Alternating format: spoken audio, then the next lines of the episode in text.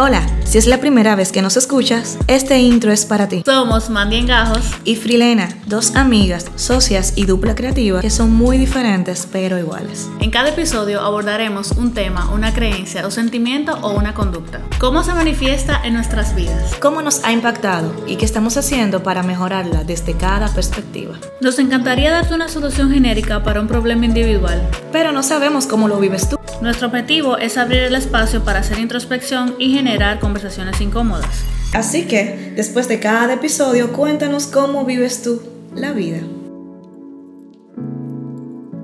Hola, bienvenidos a Bien de Mente, qué bueno que estás aquí con nosotras un jueves más.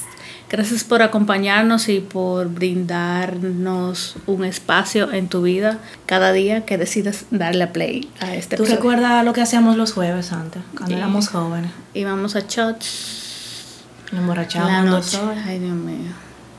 ¿Y ahora qué hacemos? grabamos episodio.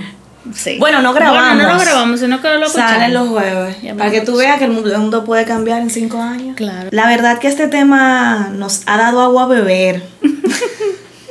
Lo sale, el sale. Sí, lo escribimos muy bonito en el listado. Ah, sí, vamos a hablar de esto. Pero cada vez que vamos a grabar o que decidimos que vamos a hablar, eh, pasan cosas. Y creo, creo, no estoy 100% segura que es por las tantas emociones que mueven mí. Y lo mucho que significa y lo, lo que me ha impactado. Y las consecuencias que he pagado y sigo pagando por ese tema. Y también el saber que se ha tomado como comodín o como base para eh, ridiculizar en ocasiones o diagnosticar o decir, ah, eso es eso, eso, eso, es por esto. Entonces, nada, le pido a mi poder superior, que, que es Dios, creador del universo, en mi opinión, que me dé la, las palabras para ser honesta, para dejarme ver, para hablar de este, de este tema desde la vulnerabilidad, desde mi experiencia, desde lo que soy. Dicho esto, hoy queremos compartir con ustedes cómo ha sido crecer sin un papá en casa. Cómo fue para mí la intermitencia, eh, las cosas que mi mamá me decía sobre mi papá. O sea, voy a tratar de, de hablar lo más que pueda, abarcar lo más que pueda todo lo que recuerdo y el impacto que tuvo y que tiene mi relación con mi papá y mi desarrollo como mujer en, la vida diaria. Wow, pero, me duele hasta el corazón, me, me quiero beber. ¿Cómo se llama la pastilla que era para el corazón? que Cardiolar. ¿No te acuerdas? Mm, Ay, no, es muy Cardioaspirina. Bueno, puede ser. Soy de 2000 para acá. muy joven. Quiero decirles para mí es importante que ustedes sepan cómo es el proceso de nosotras a la hora de grabar. Y es que hace un momento estábamos grabando otro tema. Y empezamos a hablar y terminamos hablando de los padres. Y nos fuimos tan lejos que dijimos, bueno, yo creo que es momento que hablemos de los padres puntualmente, porque no puede ser que en cada episodio hablemos un poquito, tiremos ese chinazo y después como que, ay, bueno, ya, y no estamos listos para ver los padres, pero en cada episodio salta algo. Entonces, nada, hablaremos de ese tema. Ah, sigo diciendo que hablaremos de este tema y como que no, empezamos. Bueno, íbamos para la zona colonial y terminamos en Santiago con respecto al episodio anterior. Ay, Jesucristo. Bueno, primero que nada y antes que todo, yo esta mañana pensaba de que estoy un poco harta de mi daddy issues. Yo tengo daddy issues, mommy issues, dog issues, work issues y todo lo, todas las cosas con issues. Pero ese es el talón de Aquiles. El, talón de Aquiles mío. Y como vivimos en Latinoamérica, entiendo que en República Dominicana el que creció con su papá y su mamá en su casa tiene un privilegio, ¿verdad? Independientemente de lo que pasara en esa relación, el papá estaba ahí, la mamá estaba ahí. Y yo he experimentado, o sea, después de empezar el trabajo interno, me di cuenta de la clase de resentimiento que tengo con mi papá. El otro día comentaba de que mi herida de la infancia es la del abandono, porque a veces nos relaja de que voy, creo que los Simpsons de que voy por voy por cigarrillos y pan y nunca volvió. En todas partes. Él no apareció. Los hijos de Chayanne. Exacto. O sea es, que se da por sentado que los papás en Latinoamérica, por, por estadística, van a abandonar a sus hijos. O sea, hay miles de relajos con eso, de reel, de gente hablando. O sea, que no solamente fuimos nosotras, o somos nosotras, hay muchísima gente que fue abandonada por sus padres. Y hay días que uno se ríe de esos memes, pero otro día como que dan un poco mis más chistes, mis traumas. O mis traumas, mis chistes. Y bueno, yo recuerdo que cuando empecé en el camino espiritual y trabajar en mí, no sé qué, en una de esas cosas de los grupos de apoyo y terapia, yo tenía que hablar sobre el resentimiento de mi, con mi papá. Y yo duré pilas para escribirlo. Yo duré como tres semanas de que yo la tenga. Cuando, cuando yo conecté con se la pica yo ese papel. Ay, Dios mío. Yo escribí de todo ahí. Y una de las cosas que el otro día decía que hay que llamar las cosas como son, en verdad me abandonó. Independientemente de que mandara dinero cuando le diera la gana y que tuve que llamarlo yo misma como hija a preguntarle y que era yo que le caía atrás para saber de él, es como que tú te fuiste y no volviste más. Entonces, en mi caso, yo sí recibía visitas de mi papá, pero era cuando, o sea, él decía, yo voy a ir a las 4, espérame lista. Y al final nunca llegaba. Y llegó un momento que yo dejé de esperar. Y esta vaina es real. Yo, yo por mucho tiempo busqué en otras personas la figura de mi papá, en hombres, que fueran como mi papá, el, el ánimo de mi papá muy divertido, en verdad. Ese tipo de cosas, como que se vieran, que fueran como mi papá, el ánimo de mi papá, mi papá es extrovertido, habla muchísimo, oye muchísima música, que fueran una copia, pero con otra edad. Y cuando yo me di cuenta de que yo buscaba chicos que eran mujeriegos, eh, o, que, o que los permitían que entraran a mi vida, que, que fueran así como divertidos, que muchas veces fueran irresponsables, que fueran mentirosos, que prometieran, que prometieran cosas y, no, y, y, que al final eso no fuera nada. Yo cuando, cuando se me abrió como esa caja de Pandora, dije, mierda, por eso es que todos los tigres pasa lo mismo. Y eso yo lo aprendí en terapia, era como que yo no entiendo por qué todos los novios hacen lo mismo. Y, y ahí como que tú los eliges. Porque yo buscaba a mi papá en otra gente. Para mí fue como, fue difícil yo comenzar a tomar en cuenta otras cosas que no fueran eso que me interesara. Eso de que, que fuera eh, el alma de la fiesta, el más divertido, el más que habla y todas esas cosas yo comencé como a no darle importancia a eso y a ver un, poco, un poquito más allá.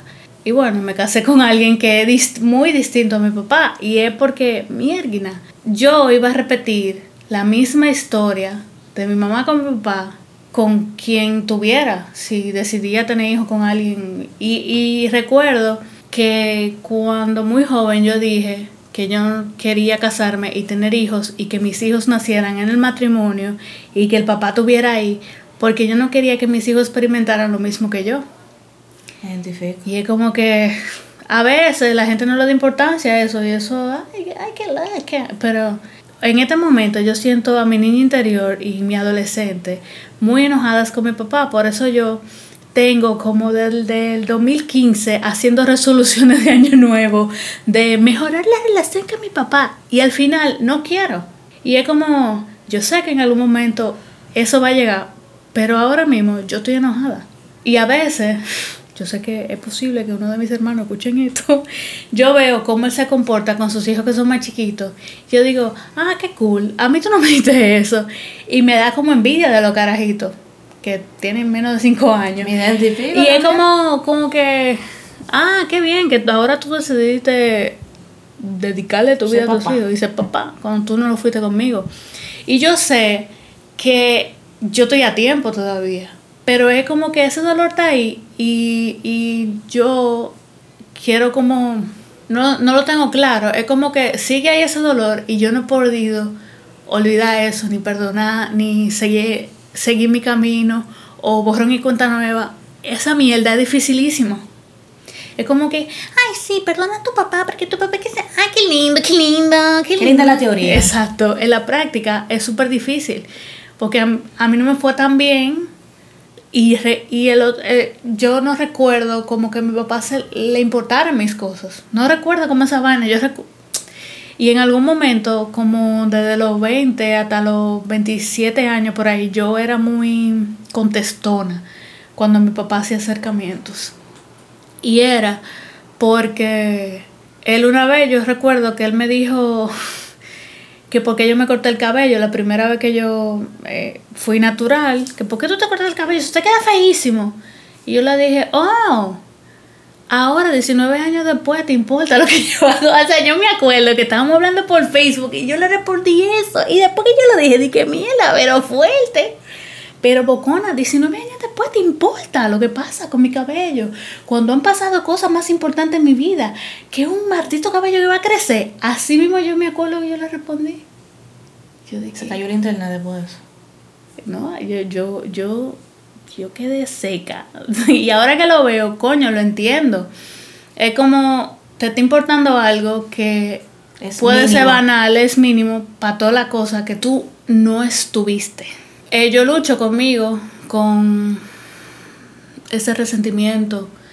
Y es más el abandono, es más las cosas que... Porque mi papá como que se dejó, mi mamá fue que se dejó de mi papá y yo me fui ahí también, como que tampoco con ella.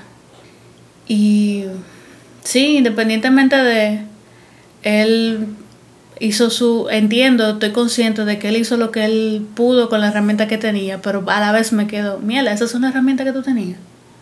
Esas. Ese chin de herramienta era que tú tenías.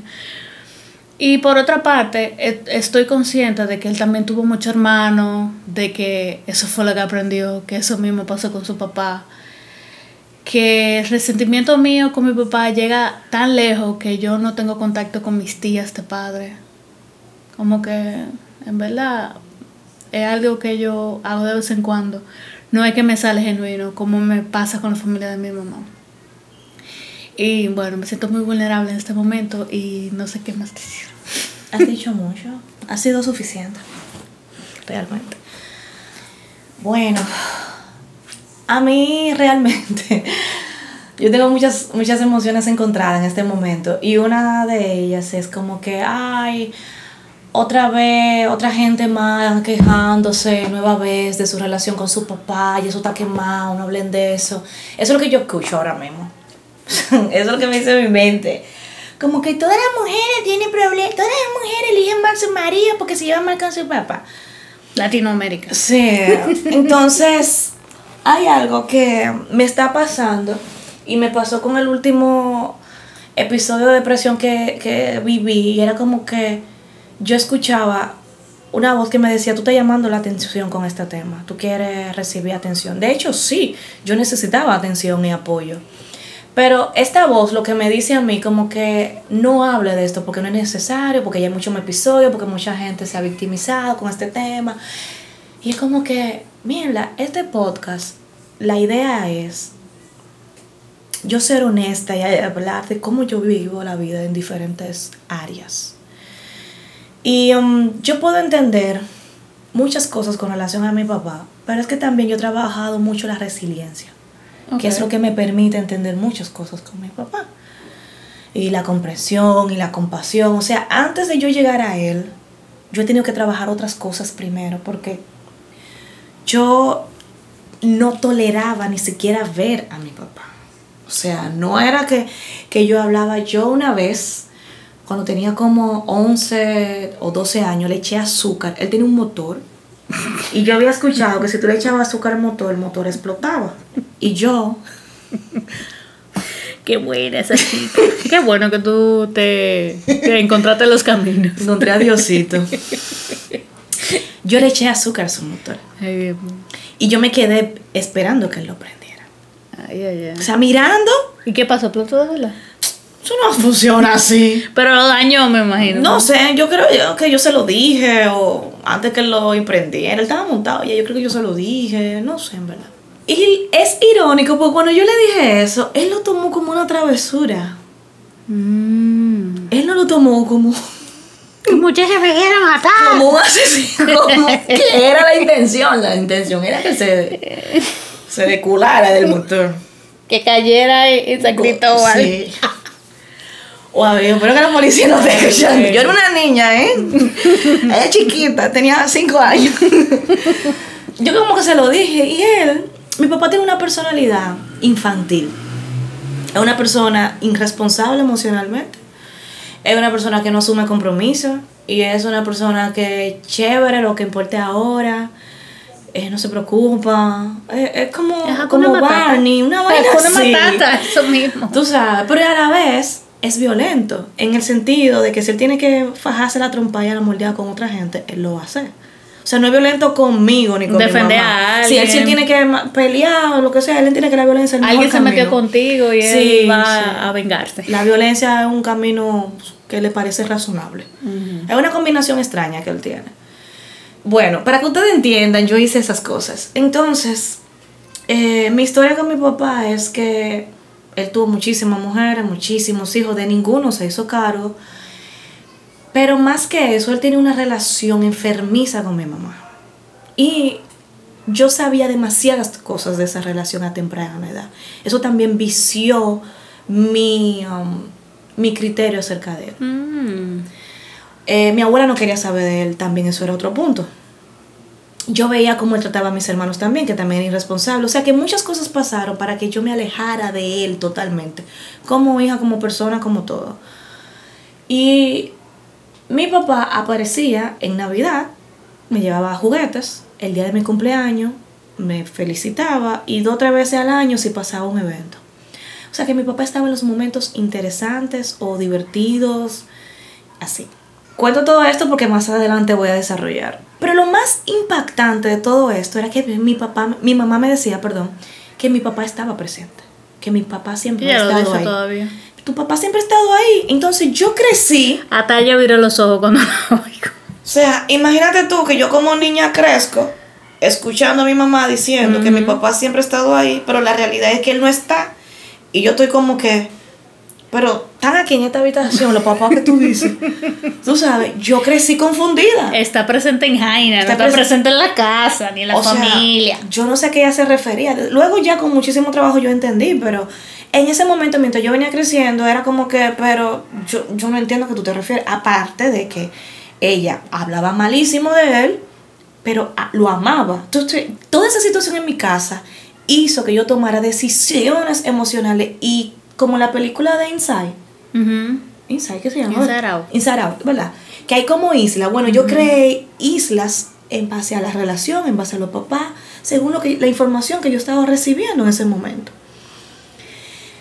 ¿Cómo me ha afectado directamente esta relación con mi papá? Ah, todo esto, mi papá es sumamente chulo y amoroso. Mi amor, mi princesa, mi vida, tú eres la hija que yo más quiero. Oye, tú eres la que yo más quiero. Tú eres la que yo más quiero. Sí. Atención, Edward.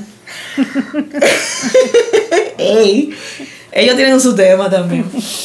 Eh, um, y, y entonces mi papá me llenaba de amor en los momentos que yo lo veía, jugaba conmigo, me lo daba todo en 20 minutos. Y me hablaba, y todo el tiempo él me hablaba, mi hija, mi reina, mi princesa, mi, mi todo. Y eso me pone loca. A mí la verborrea me pone loca, la retórica a mí me pone loca cuando una gente, en este caso voy a hablar puntualmente, un hombre, me llena de comentarios. Yo me ponía loca, aunque fuera una mierda. Cagándola en todos lados, pero tú eres la mujer de mi vida, es a ti a quien yo amo. Yo no estoy contigo porque estoy terminando la carrera. Cuando yo termine la carrera, ey, hay que dar mencho. Cuando yo termine Ey. la carrera, vamos a estar juntos. No, yo no estoy contigo porque imagínate, mañana es sábado. Entonces yo soy adventista. Pero me enchulaban y yo me lo creía. ¿Por qué? Eso fue lo que yo aprendí. Yo aprendí con la relación de mi papá que si una persona me da atención dos o tres veces, está bien. Que si una persona me dice cosas bonitas, ya con eso es suficiente. Que aunque yo sepa que esa persona no está, no está comprometida, no es responsable conmigo, pero de vez en cuando aparece y me hace la llanta y me trata súper bien, es suficiente. Entonces me impactó, primero, como ser humano, es lo que tú dices. Mi papá me abandonó en el sentido de que él no se preocupó si yo comía, si no comía, si yo estaba bien. Si no hubiese sido por mi mamá, yo muero yo crecí sintiendo que yo no era importante para quien yo tenía que ser importante. Y ya de adulta, muchas de mis relaciones, yo diría que todas, eh, buscaban recrear mi relación con mi papá. La mayoría, esa, ese abandono, esa falta de compromiso, esa falta de responsabilidad, ese sí, sí, sí, sí, sí, tú eres lo que yo siempre quise, pero, pero no puedo ahora, o sí, yo estoy aquí, pero es que incluso yo llegué a pensar que la gente estaba presente en mi vida porque aparecía y yo siempre tenía la puerta abierta. Como tú siempre te vuelves a mí, entonces tú estás en mí. Mmm, Loco, cuando, solo cuando yo empecé a, desconstruir esas ideas que yo transfería de mi relación con mi papá, mis relaciones eh, sentimentales, fue que yo pude tener una relación de calidad. Todas mis parejas han tenido algo que se parece a mí. Algo. Que me recuerda a él, que tiene que ver, algo pasa. Entonces, no es que esta persona no tiene. Esta persona con la que yo estoy, mi esposo ahora, tiene cosas Claro que si no fue como, no crean que ya lo eliminé todo. Sí, él tiene cosas, lo que pasa es que esas cosas son las divertidas, las buenas. Ok. Las que sí. Tú sabes que yo pensando, tengo la memoria un poco nublada en este momento, porque los recuerdos que yo tengo de mi papá son limitados. O sea, lo que yo recuerdo es que mi mamá me dijera, llama tú a tu papá para que mande los cuartos que mi abuela dijera a ese maldito que tiene 800 mil hijos y dijera muchísimas cosas. Y eso es doloroso que hable mal de tu papá. Y yo recuerdo que mi abuela decía, tanto que ella lo quiere, mírala llorando por su papá. Y él ni la llama, ella que tiene que llamar. doloroso eso. Yo no recuerdo tanto mi mamá de que hablar mal de mi papá. Ella no me decía, llámalo tú, que él te va a coger la llamada, qué sé yo qué. Eh, pero yo no la recuerdo ya hablando mal de él. A mi abuela sí. Eh, varias veces que salimos, que salíamos, que él me iba a buscar y siempre había un tercero, que ese es uno de los recuerdos. Cuando hablo de un tercero, era una mujer. Y era una mujer con la que él pretendía. O sea, al final era como un dos por uno de citas. Él me pasaba a buscar a mí. Mira, esa mi hija que vive aquí en Santo Domingo. Porque mi papá no vive en Santo Domingo.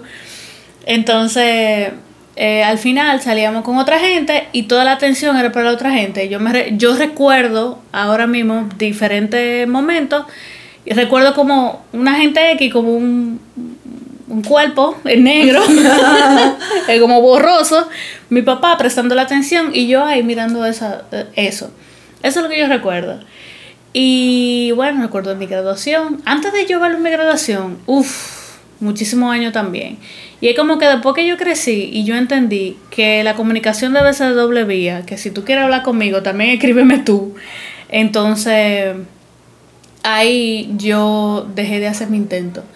Y siempre recuerdo que mi mamá hacía todo lo posible. Dije, llama a tu papá, lo llamaste para su cumpleaños, lo llamaste para el Día del Padre. Oye, señores, yo espero el último momento. O sea, yo espero que sean las 8 de la noche del Día del Padre y del cumpleaños para yo llamar. Yo no felicito a mi papá el día del padre.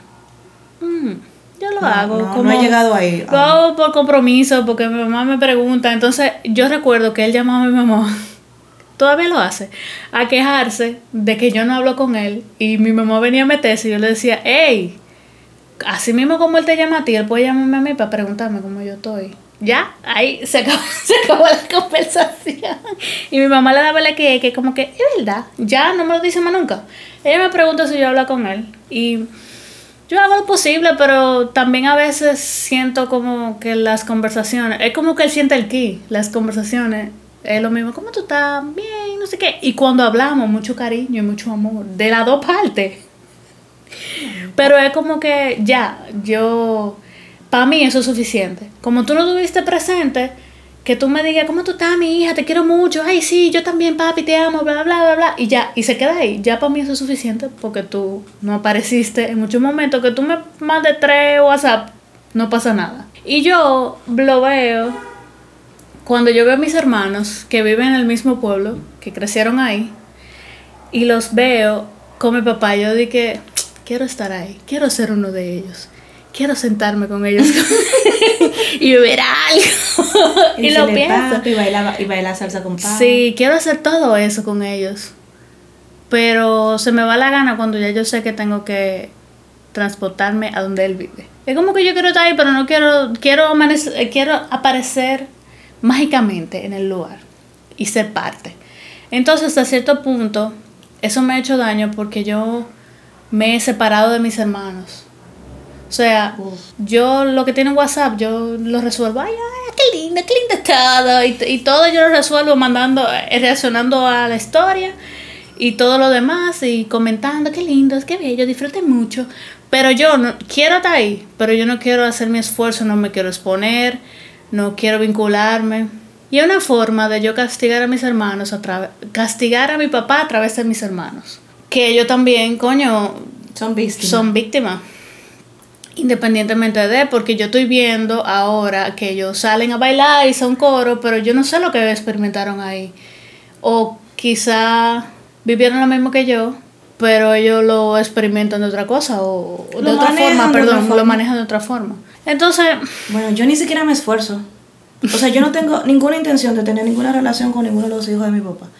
El único hijo de mi papá que a mí me importa el que salió del útero que salí yo. Y yo siempre he estado clara y lo he dicho y no siento ni remordimiento ni culpa de porque yo nada, porque es que esos son sus hijos. Y si él no le puso atención a sus hijos, él, Bueno. ¿por qué va a ser mi responsabilidad yo tener una relación con ellos? O sea, como que yo no siento absolutamente nada. Sé que son ellos, no lo trato mal, si me hablan yo le hablo, pero yo no tengo ninguna intención en tener una relación con ellos porque ya sean los hijos de él. Como Eh, que no me, no me causa nada. Yo me acordé ahora de que en algún momento yo fui a terapia, creo que lo había comentado, porque mi papá estaba muy complicado de salud y como que yo ponía cualquier cosa por encima de ir a ver a mi papá. Yo fui a terapia y dije, esta vaina no está normal, déjame yo esto, esto está como raro. Y recuerdo que la terapeuta me decía, ay sí, vamos a hacer un plan de acción, tú vas a hacer esto, esto, y tú vas a hacer un acercamiento, vas a hacer un grupo con tus hermanos, no sé qué, y van a hablar por ahí. Y yo lo hice como un mes. Pues yo dije, y, y yo me enojé, porque yo dije, esta mujer me está mandando a mí a hacer, yo creo que, yo creo que sea él que venga y haga todo. Claro. Pero claro, es a mí que me toca, pero yo me enojé con ella, dije. ¿Por qué tú piensas que a ti que te toca? Porque se supone que si yo cambio, el mundo cambia. No, real. ¿Por qué tú piensas que a ti que te toca? Porque han pasado 33 años y él no ha hecho nada. Y si no soy yo que hago el acercamiento, entonces no va a pasar nada. Y después, algo que yo pensaba cuando iba a terapia era de que, ¿y si mi papá se muere? ¿Cómo yo voy a hacer una enmienda con mi papá que se murió? ¿Y tú no crees que.? Porque en mi caso, que yo he pensado eso, y si mi papá se muere, ¿cuál va a ser la diferencia de que él esté muerto con lo que yo estoy viviendo con él ahora? Porque ahora simplemente la idea que yo sé que él está vivo, pero yo no tengo ninguna relación con él. Porque me voy a sentir culpable de que yo tuve todo el tiempo, el todo el tiempo disponible para trabajar esa relación, pero no lo hice por resentimiento mío. Y entonces cuando yo podía hacer mi parte, ¿tiene sentido lo que tú Claro, Ah. siempre tiene sentido. Yo no sé por qué tú dudas de tu Porque sentido. siento como que estoy divariando. No, Entonces, como no, no tengo, sí. no tengo como las ideas claras. Pero bueno, al fin, en fin. eh, yo siento que si él se muere, yo me voy a sentir culpable de que yo tuve todo el tiempo posible de no enmendar esa relación. Entonces es muy fácil para mí eh, yo hacer una enmienda ahora que mi papá se murió o cuando se muera, ¿verdad? Y, y que yo no voy a tener como esa respuesta y voy a estar añorando lo que debió pasar, que nunca fue. Eso. Es más la idea de lo que yo creo que va a pasar y de lo que me va a doler el no hacerlo a tiempo. A tiempo es en vida. Yo no estoy en disponibilidad de asumir la responsabilidad que no tuvo mi papá conmigo. Eso, y perdón que te voy a, contra, voy a contradecir la manera en que tú lo vives. Te voy a explicar por qué lo vivo de esta forma yo. No es mi responsabilidad solamente tener una relación hacer una enmienda y joder que sé yo qué, porque si no lo hago, no funciona así. ¿De verdad? ¿Qué? Me da risa porque recuerdo que una vez estábamos hablando de eso con alguien en el grupo de apoyo y me dijo, tú tienes que hacer, porque yo lo hice. Y yo, lo que quería darle como un pecozón en la cara. Yo cogí como un pique, como, Es que te quiero golpear, Es eh. que, Mandy, eso es fantasía. Eso de que yo debo sentir y yo debo hacer, eso es mentira. Yo lo perdoné y ahora vivo feliz. Como ya- qué lindo, qué lindo. Eso atrasa el proceso real que yo estoy viviendo, porque entonces eso es lo que me hace a mí sentir culpa por no poder hacer algo que se supone que yo tengo que hacer. Ah, eso es lo que yo siento ahora mismo. Claro, por eso yo te dije, ¿cuál va a ser la diferencia que él esté muerto a que esté vivo? Ojo, y ustedes que están escuchando esta conversación que se me olvidó que ustedes estaban ahí, yo estoy muy metida en mi personaje. Yo no estoy diciendo de que, ay, ojalá, Elena dijo que ojalá se muera su No, papá. no, no. No, es como que, ¿qué relación tú tienes con él ahora? O sea, ¿qué va a pasar? ¿Qué tú, va- qué, ¿Cuál va a ser la ausencia que tú vas a vivir? No va a pasar absolutamente nada. En el plano físico me Claro, refiero. claro. Y es como que la razón por la que yo trabajo mi relación con mi papá, ni siquiera es por él, es por mí. ¿Por mí por qué? Porque yo necesito estar ligera. Yo necesito eh, tener las menos cosas que me aten, que me detonen menos, que me rocen menos con las heridas. Yo necesito liberar a mi hija también, que ella tenga una buena relación con su abuelo. Yo necesito liberar a mis próximos hijos. Yo necesito liberar a mi esposo de la carga de que cumpla lo que mi papá no hizo. Y mientras yo esté exigiéndole a mi papá y esté pensando que mi papá no hizo, que mi papá es que mi papá, yo voy a estar condenando todas las parejas que yo tengo, porque yo voy a esperar que ellos hagan función de marido y función de papá. Entonces, yo no puedo hacerme cargo de 30, 35, 40 años de ausencia de una persona que también pudo haber decidido, mierda, yo tengo una hija, ella habrá comido, ella habrá hecho. Yo necesito honrar mis sentimientos, mis emociones, mi proceso. Y si yo me siento triste porque no tuve un papá conmigo, si yo me siento triste porque me hubiese encantado que mi papá fuera a mi graduación, que mi papá me pagara en mi primer alisado, que mi papá tuviera pendiente del muchachito que iba a mi casa a enamorarme, que lo sacara con una pistola si era posible. Yo siento esa nostalgia, eso es real y yo no quiero enterrar esa nostalgia real porque yo debo. No, no, yo no, no es que yo debo como una obligación. Es que para mi proceso espiritual lo conveniente de eso es que yo esté ligera. Pero no es mágico. No. No puede ser a base de culpa, a base de miedo. Eso, eso es como, eso me recuerda al, yo voy a portarme bien porque yo no quiero ir para el infierno. No, no, usted, pórtese como usted quiere entonces, usted se vaya como quiera. Goce aquí lo que vaya a gozar y olvídese del mundo. O sea, yo quiero tener una buena relación con él porque yo quiero estar estable emocionalmente. Porque la relación con mi papá maltratada me inestabiliza. Pero es, un, pro- es al pasito. No, yo no puedo apresurarme, obligarme. Tengo que perdonarlo, tengo que perdonarlo. Espérate, espérate. No funciona así. Quizá por eso tú estás tan revolteada. Pues cada vez que hablas del tema, te acuerdas que no lo has hecho, pero que no, Sí. no es mágico. Hay veces que yo estoy como aceptándolo y hay otras veces que estoy como revolteada. Y también eh, junio, julio me pasa. Junio porque es su cumpleaños y julio por el Día del Padre. También últimamente he estado viendo historias de uno de mis hermanos que sube muchas cosas con él y es como, "Mm, qué lindo. Qué bello, qué cómodo, qué bello que ustedes se lleven bien. Mira, a mí me pasa eso que tú dices, de ver a mi papá, la última hija de mi papá, la que le conocemos, es menor que mi hija. Y él se ha hecho un poco cargo de ella y del varón. Y la razón por la que mi papá se está haciendo cargo de ella no fue porque él reflexionó y se dio cuenta. Fue para que otro hijo más no le reclame que él no se hizo cargo de él. Él lo dijo, él me lo dijo. Yo estoy, yo estoy manteniendo esos dos para que esos dos tampoco me reclamen como todos ustedes. yo lo estoy manteniendo, como que eso es... Yo me quedé, wow, qué benevolente. Y le dije, wow, qué, qué bonito. Gracias, papá Dios. ¿Entiendes? O sea que al final de cuentas. Uno hasta se ríe. Sí, sí, porque como. Eso risa, eso parece yo un le chiste. dije, bueno, qué bello este hombre. Es el papá Vamos a hacer un- una rutina, ven, Sí. párate allí. En, en- En el stand-up comedy. Esas son las cosas que después yo te digo que mi papá es un inmaduro emocional. Él tiene una historia trágica. Pero yo también tengo una historia trágica. Y yo estoy intentando ser buena mamá. Yo sí decidí eh, tratar de perdonar hasta donde yo pueda. Y yo tengo límites. Y algo que yo le quiero comentar. Mi papá y mi mamá viven juntos. Ellos volvieron después que mi abuela murió en el 17. Y era como que, bueno, yo soy una adulta, ellos son adultos y cada quien, ¿verdad? Y después que yo me casé, o fue después, ¿verdad? Que ellos conocieron a mí, o fue antes de yo casarme, yo no Antes. recuerdo. Bueno, mi mamá tenía mucha insistencia de que mi papá conocieran los... Después. Ah, ok. Qué bueno que tú me, me ayudas. Mi mamá tenía mucha insistencia de que mi papá conociera a los papás de mi esposo, como que si tú sabes, como que había que darle una dote por mi por mi virginidad. Hay que haber visto bueno ese chico. O sea, y mi mamá que tiene que conocerlo para que, para que ellos sepan que tú tienes papá. Y que yo- vamos lejos ya. Sí. Y yo dije, ¿cómo así? Porque mi mamá es un poco ilusa, tú sabes. Ella es chévere, pero ella es un poco ilusa. Entonces, para que ellos sepan que tú tienes papá. Yo, pero la que tenía que saber que yo tenía papá era yo. y nunca me enteré, pero bueno, pero bueno. Jodió y jodió tanto. Qué 30 bueno. años después. 30 años, las lle- lo, lo lle- fuimos a casa de, de los papás de mi esposo que han estado juntos durante 40 y pico de años. Mi esposo viene de otra dinámica, de la dinámica de los libros. Bueno, de la dinámica de los libros, los tres hermanos, el papá y la mamá. Yo me faltaba el perro. Y mi papá. Dos no tenían gallina. Ay, tenían gallina. Pero mi papá.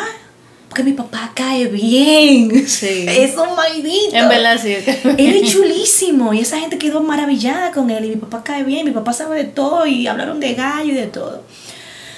Bueno, cuando veníamos de camino, mi papá dice, o sea, veníamos de camino mi esposo, mi mamá, él y yo. No sé si mi hija andaba, creo que no. Y mi papá dice, me cayeron muy bien los papás de fulano, son unos padres responsables. O sea,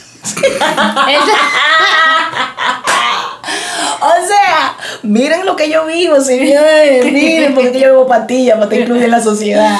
Me cayeron muy. O sea, estaba dando su visto bueno de lo, del trabajo que habían hecho los papás de mi esposo como papá. Y yo Qué lindo. me iba a voltear, iba a soltar esta letrina que la tengo. Estaba rebosada, hay que hacer y mi esposo ya. que me conoce tanto me agarró la mano. me destuvo. y yo, después que ellos se apiaron, que lo dejamos en su casa, yo dije, ¡Ese mamá! Y obviamente le vomité a mi esposo entre lágrimas y todo. ¿Cómo es posible? Yo estaba muy molesta. Porque yo entendía que mi papá no se merecía haber conocido unos papás de verdad. Uf. Yo entendía que él no se merecía ese lugar que yo me vi obligada a darle cuando él no se lo ganó. Él no se ganó en ningún momento que yo lo llevara a conocer a nadie, porque si hubiese sido por él, yo fuera un... cu- si hubiese sido por el respaldo que él me dio y la crianza que él me dio, yo no, no tuviera Estuviera hablando de otra forma. Exactamente. Diciendo, aiga. Si- dici- exactamente, diciendo aiga, sin educación, silvestre. Eh, y es como que miércoles, qué duro es tener que darle el lugar a alguien que no hizo nada para merecerlo porque es lo correcto. Pero como yo decidí vivir una vida espiritual bajo valor espiritual y que Dios sea quien me guíe y me enseñe a ser lo más amorosa posible, yo vivo estos episodios. Sí, hoy en día yo puedo decir que yo he perdonado más la ausencia de mi papá. Sí, hoy en día yo puedo decir que tengo una relación donde ya yo no quiero echarle azúcar al motor. o yo puedo decir que yo puedo pasar tiempo con él. Pero no todo el tiempo puedo estar con él. No todo el tiempo puedo escuchar lo que él dice. No todo el tiempo yo estoy disponible para recordar lo que él no hizo y lo que pasó, porque me duele todavía. Porque pago consecuencias, porque pasé muchísimo trabajo, porque mi mamá se tuvo que encargar de nosotros solos y era menos dinero, y como mi mamá era menos dinero, era más carencia. Entonces todo eso es mi historia, Mandy. Yo no puedo simplemente, ay que, no, espérate, esa es mi historia. Tú sabes que ahora que lo pienso, mi mamá en algún momento como que asumía ese recordatorio de tienes que ir a ver a tu papá el día del padre, tienes que hacer que se qué para diciembre, tienes que invitarlo, tienes que llevar a tu novio para que conozca a tu papá. Yo llevé dos, nada más, por lo menos. Por lo menos. Entonces, llegó un momento que yo dejé de hacerle caso a mi mamá. Es que yo no entiendo. ¿Y tú sabes cuando yo dejé de hacerle caso? Una vez, me acuerdo que yo no volví más nunca para su casa. Yo fui y yo lo llamo, yo le digo, papi, voy mañana para tu casa. Yo iba los domingos porque él vive en otro, en otro, en otro lugar. Vive lejos de mi casa, En otro pueblo. en otro pueblo. Entonces le escribo el sábado, no lo ve el mensaje. Salgo de mi casa a las 8 de la mañana y lo estoy llamando. Papi, mira, lo, lo llamo, lo llamo, lo llamo, le dejo mensaje, lo llamo, lo llamo. Yo llegué a su casa, a la puerta, y había un musicón en esa casa. Yo me jalté de vocear. Había como unos tenis como colgados la vereda. Y yo quité los tenis, los tiré para la puerta para ver si me... Nadie salió. ¿Sabes qué yo hice? Yo me devolví para mi casa. Y me monté en una hueva para atrás Y él me llamó ya, ¿dónde tú estás? Y yo, yo estaba en tu casa, yo estaba cerca todavía, yo me podía devolver, pero no me dio mi maldita gana de devolverme. Y yo llegué a mi casa y le dejé regalo a mi mamá. Mira, ¿y qué pasa? no sé. Nadie me escuchó, él estaba en su casa, estaba con una melona ahí en su casa. Ahora un tema. Estaban hablando inglés. Entonces, yo le dije, si tú quieres hacerlo llegar con quien tú quieras, yo, yo no voy a volver. Y más, nunca volví. Bueno, mentira. Después cuando yo lo fui a presentar a mi actual esposo, cuando era no, éramos novios. ¿Ah, ustedes fueron novios entonces? Oh, sí. Entonces, yo lo llevé. Esa fue como, y después no volvimos. Para mí es injusto que responsabilicemos a los hijos de, la relación que no tienen con sus padres. Sí, eh, eh, y ahora que lo pienso, es mierda, sí. Es como que mi mamá quería que yo asumiera ese rol en algún momento yo lo asumí, pero después yo dije, no, con mis felicitaciones basta, decía yo. Y yo dejé de hacer esas cosas para que mi mamá tuviera bien, como que para agradarlo a él. Y para que ella no hablara. Yo no... Mi, mi mínimo. Pero también, por otro lado, como duré tanto tiempo haciendo eso y también siendo esa que responde o esa que es responsable. Yo no sé si tú has fijado que hay muchas cosas que yo no la quiero hacer, pero yo la hago para cumplir. Entonces, es como, para yo cumplir con eso, yo lo hago, yo no quiero, pero déjame hacerlo. Siempre yo hago eso y brego mucho con eso. Entonces, como yo cumplía con ir el Día del Padre. Ese era mi 1%.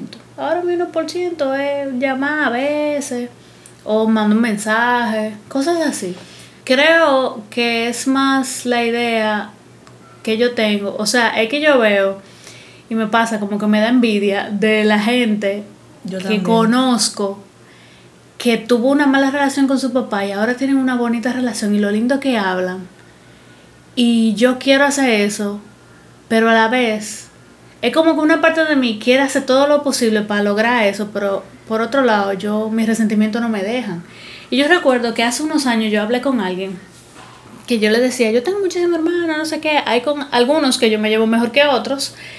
Eh, y recuerdo que esa persona me dijo, si yo me entero ahora mismo que yo tengo otro hermano, yo voy a estar muy feliz porque yo tengo que ponerme al día. Y yo pensé, qué lindo, eso eres tuyo, ¿no?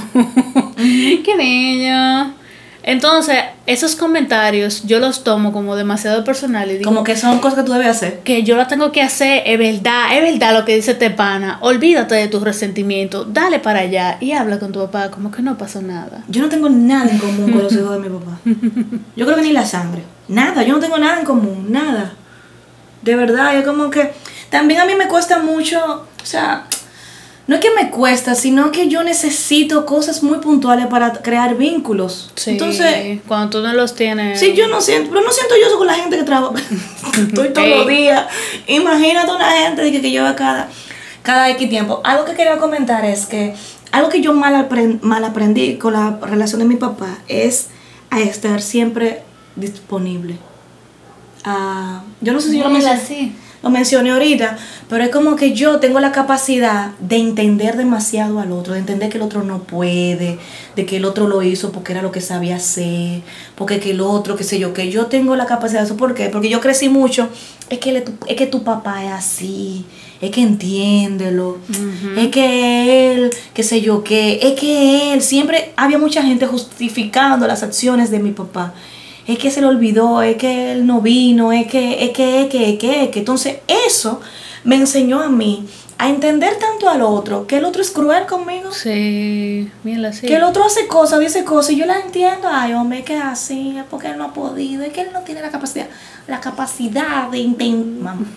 Mira, yo estoy como prendida de hoy. Tú sabes que yo, mi papá me ofrecía tantas cosas, y ofrecía, ofrecía, llegaba un 1% de las 100 cosas que ofrecía, o una sola cosa, o no llegaba nada, que yo me acostumbré a hacerle caso a todos esos hombres que me ofrecían cosas, que me decían. las promesas. Sí, todas esas promesas. Yo, mira, volando por las nubes, estaba de que me prometen, no me cumple nada, pero me está prometiendo. estoy feliz, estoy feliz. Entonces, yo coño, me, me hizo mucho daño eso de en mi vida amorosa, el yo llevarme o, que me atrayera eso de esas, esas promesas, esa retórica, esa, esa, cotorra. Una vez tú me dijiste que honrar a mi papá. Yo hay veces que lo entiendo, otra vez no lo entiendo.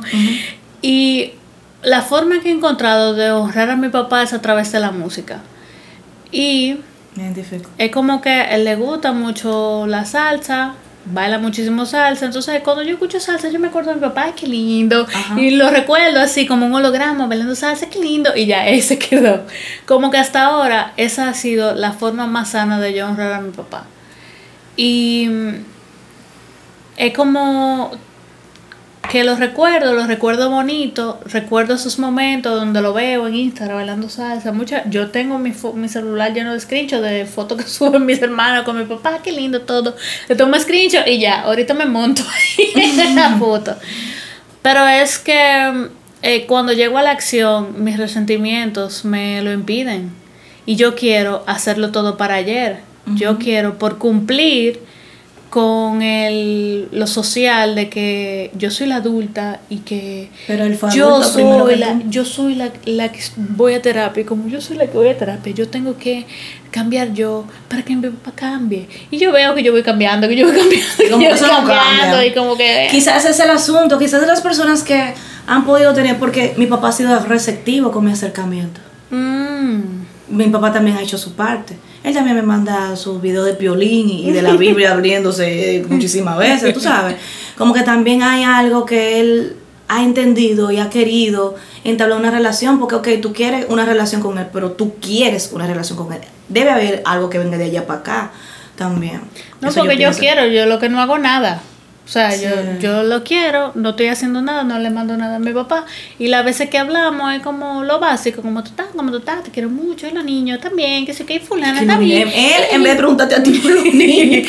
y los niños. Y ya, ay, sí, y el trabajo, todo, todo bien, qué bueno. Y ya, ahí se queda todo. Y después volvemos, volvemos otra vez, tres meses después, y los niños otra vez, ay, tienen gripe, ay, pronto mejoría. eso, soy, eso soy yo. Y yo leí un libro que se llama Eres mi media naranja de Bárbara Angeli. Y en ese libro me explicaron muchísimas cosas que yo pude conectar, sobre todo porque en ese mismo tiempo yo estaba en el proceso de sanación, lo más que yo puedo, porque yo creo que sanar tiene límites o etapas. No es como que tú sanas totalmente algo, sino como que se va aliviando, se va aliviando. Entonces mi relación con mi papá se ha ido aliviando. Y algo que yo entendí con ese libro fue una, es un ciclo que yo hacía yo, para vivir la desilusión y la decepción que me creaba mi papá, porque eso era lo que él me brindaba, decepción y desilusión, yo buscaba confiar en personas que no eran honestas o que no iban a cumplir su palabra, que prometían cosas que no iban a poder cumplir, que no podían responsabilizarse, que no estaban en el mismo mood que yo, que en el momento podían ofrecerlo, pero cuando llegara la hora de accionar no iban a poder accionar para que se cumpliera la decepción, porque la decepción era lo que yo oh, conocía, porque la desilusión era lo que yo conocía. Entonces yo como adulta muchísimas veces busco recrear el escenario en el cual yo crecí porque eso fue lo que conocí, eso es lo cómodo para mí. Ahí es donde yo sé desenvolverme. Yo sé desenvolverme en, la, en cuando son indiferentes conmigo, o cuando me abandonan, o cuando me mienten, o cuando me venden humo, porque yo me pasé toda la vida sobreviviendo a, a eso, o queriendo cambiar eso, o queriendo tener otra cosa. Cuando llego a la adultez, yo necesito seguir haciendo lo que yo siempre hice. Por eso, cuando yo conozco a alguien, que si cumple su palabra, que si está disponible, que si quiere salir conmigo, ay, que él tiene algo como que no sé, como que le falta algo, como que no es mi tipo él, claro, no es un tipo maldito, porque eso es lo que me gusta, es lo maldito. No me da mariposa en el No me da mariposa, señores, la mariposa muchas veces es ansiedad. No, el cortisol. Angustia. Ajá, el cortisol allá arriba. Esas son las mariposas. Háganse sus estudios. Me tienen que elegir. Entonces, yo recuerdo que una vez en terapia, yo le dije a mi terapeuta, es que lo que yo siento es que mi papá no me eligió nunca. Nunca se quedó conmigo en mi familia, en mi casa tirando para adelante. Él eligió la calle, el romo, la mujer, la vaina. Él no me eligió a mí. Claro, mi, mi, mi, mi terapeuta me, me ayudó a que él no tenía que elegirte, no funciona así. No es un asunto de elección. Y eso me ayudó muchísimo en ese momento. Entonces yo vivía también con esa misma necesidad de que un hombre me eligiera. De que un hombre dejara, lo dejara todo por mí, para mí. Entonces, eh, ¿qué estoy haciendo? Realmente en este momento yo tengo tiempo X para compartir con mi papá, porque me abrumo, me harto. Hay cosas que no tolero, hay historias que yo no permito que me la cuente. Cuando él me salta de que, ah, tu manita está embarazada, yo no, mi manita no, la hija tuya.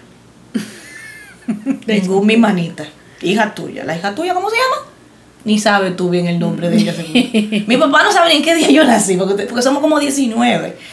Entonces yo tengo límites muy claros. Hay conversaciones que yo no tengo, yo no paso horas y horas, eh, hay temas que yo no toco con él. La manera en que yo honro a mi papá es aceptando esas cosas que él me heredó. Yo sé que la parte de carisma y de elocuencia es de él, totalmente. Esa afinidad de que puede resolver, manejarse y caer bien, incluso si yo tengo introversión, no importa, yo puedo caer bien porque sé cómo desarrollarme, eso es de él. Ese amor por la música, es de él. Ese cuidado de no estar comiendo disparate en la calle y de la gente que, que, manipula la comida y el jugo a 15 pesos. eso no me a mí. Eso también es de mi papá. Eh, que no envejezco. Eso también es de mi papá. Mi papá tiene 70 años y parece de 40. O sea, como que hay cosas que yo las honro a través de la aceptación y de disfrutarla. Es como que esto yo lo saqué de mi papá y lo recuerdo, como que gracias papi por darme esto, gracias papá por enseñarme esto. Esa capacidad del diálogo, pero si hay que resolver con, con el puño, pues resolvemos con el puño, entonces nos matamos, hay que matarse. Eso también yo lo saqué de mi papá. Eh, ese instinto protector que mi papá tiene muy a, muy a flote, o no sé si es un asesino, no sé, pero ese instinto protector también lo saqué de él. Entonces, esa es mi manera de yo aprovechar lo bueno que Él me dio, de quedarme con lo bueno que Él me dio y de respetar lo que Él me dio. Y lo que estoy haciendo es, como dije, tener tiempo límite, eh, lo saludo dos veces a la semana tal vez, eh, trato de conocer su historia, de recordar su historia, también de saber que lo, lo único que también me ayuda a saber que mi papá estaba biológicamente disponible solamente. Él no estaba ni mm. emocionalmente disponible ni económicamente disponible para ser mi papá. Él solo estuvo biológicamente disponible. Como que me ha ayudado un poco, no de que lo voy a humanizar, no, sino verlo como si fuera un amigo que me contara algo. Si fuera un amigo que me hablara de, la historia de mi papá, yo fuera más compasiva. Lo que pasa es que cuando tiene que ver conmigo, cuando son mis expectativas, cuando es lo que yo espero, ahí es que me da muy duro. Entonces es como que no todos los días me sale pero yo lo intento. Yo lo intento y sobre todo yo me respeto. Yo respeto que si yo hoy no puedo hablar con él, no hablo con él. Si yo, yo estoy como más resentida y más de la cuenta, yo estoy resentida y más de la cuenta. Porque yo no me quiero obligar a sentir algo que yo no siento. Tú sabes que ahora yo pensando, las veces que tengo contacto con mi papá, es como que yo olvido el resentimiento porque dentro de todo me está prestando atención. Es como dentro, dentro de su vida tan ajetreada, con tantos muchachos, él me está hablando, me está hablando a mí, me está eligiendo, me está, me está dedicando cinco minutos de su día. De hecho, yo recuerdo que yo lo invité a mi graduación y yo no lo esperé, yo no estaba esperando. Llegó primero que yo a la graduación y yo dije, ¿qué? Hasta mi mamá dije, ¿qué? ¿Qué? Él llegó a la graduación. Hay cosas que yo reconozco que tengo de mi papá y hay otras que yo sé que son de él, pero yo quiero decir que no.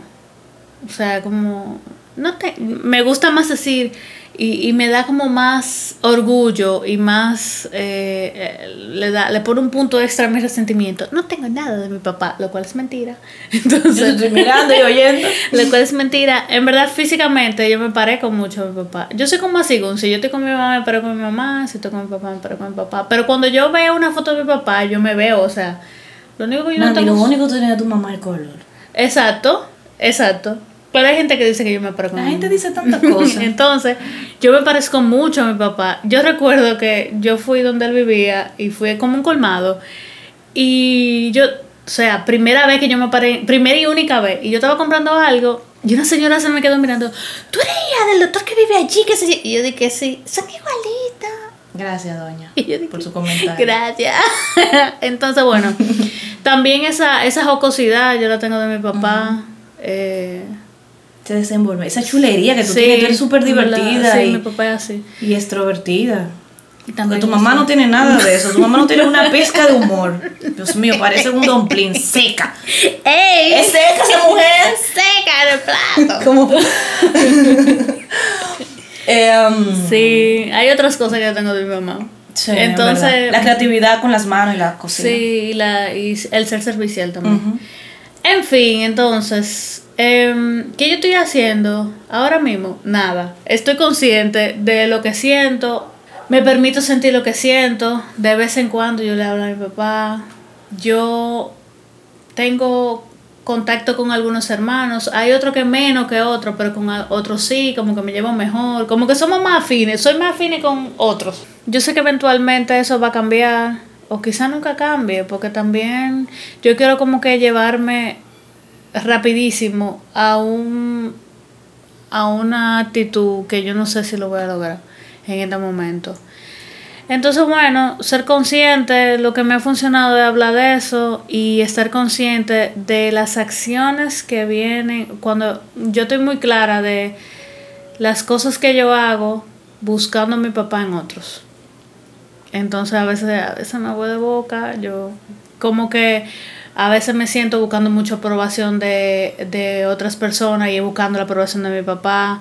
A veces, bueno, no tengo que explicarlo, ya lo dije. Entonces, estoy consciente de eso y lo valido. Y me permito sentir la tristeza, la incomodidad, el enojo, lo que sea que me traiga ese sentimiento. ¿Ya? Creo, algo que pensé fue como que yo pudiera compartir tres cosas que quizás pueda ayudarle a alguien que quiera trabajar su relación con su papá en este caso. A mí me funcionó hacer, yo siempre hablo de listas, pero hacer un listado de cosas que yo admiro de mi papá o que me gustan. Si nada más me gustan cosas físicas o nada más me gusta que él sabe mucho de pelota y es lo único que me gusta, bueno, pues ya, ponga eso en su lista.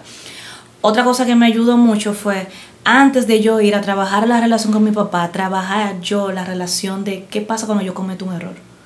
¿Qué pasa cuando yo no hago las cosas como los demás esperan? Porque lo que me pasa con mi papá es que él no hizo las cosas como yo esperaba. Ok. Entonces, para mí es más fácil aplicar primero conmigo lo que yo quiero aplicar con los demás.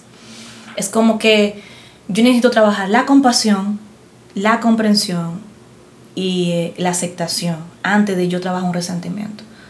Necesito llenarme de eso Ok.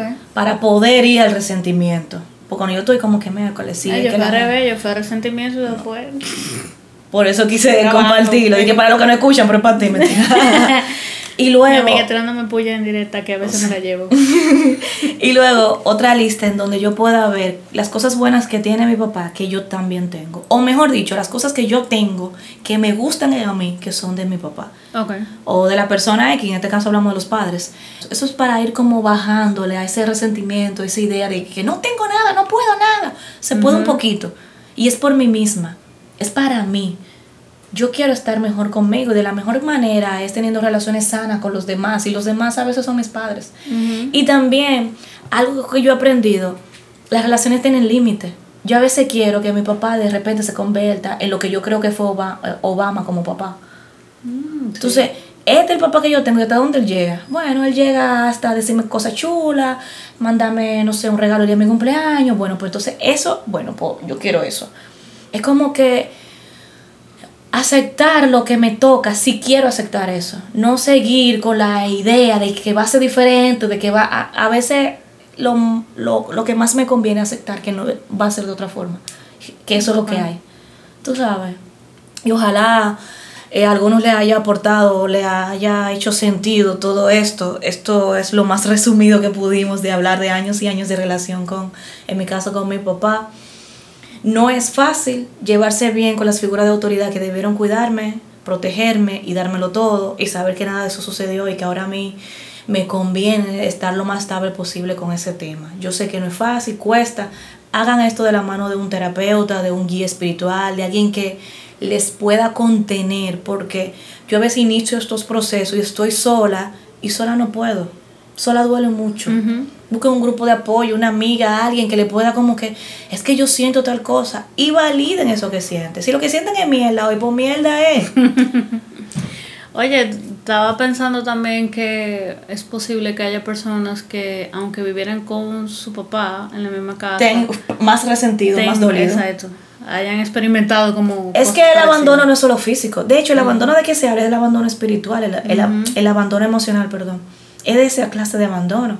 Hay gente que vivieron con su padre que hubiesen preferido vivir en Alaska. Sí. Entonces, nada, los que se sientan en confianza de hablar cómo ha sido su relación con su papá. Los que han tenido una buena relación con su papá también cuéntenos cómo fue.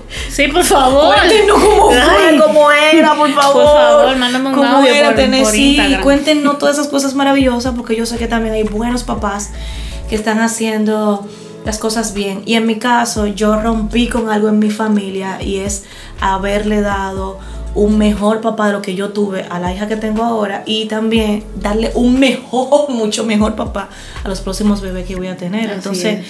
Me tam- identifico, me identifico. también se eh, el hacer esos cambios en mi vida han traído resultados. Entonces, nada, gracias por escucharnos, gracias por estar aquí, gracias por Ser parte, por... ser parte. Y bueno, la semana que viene va a ser el... Vamos a hablar de las madres ahora, porque esas... No, no, no. No, mentira. Eh, vamos a hablar de... La ¿Quieres voz interior. Sí, vamos. Vamos a hablar de, las, de la voz interior, esa Sí. vocecita que está dentro. ¿Quién la construyó? ¿Cómo se escucha y cómo es?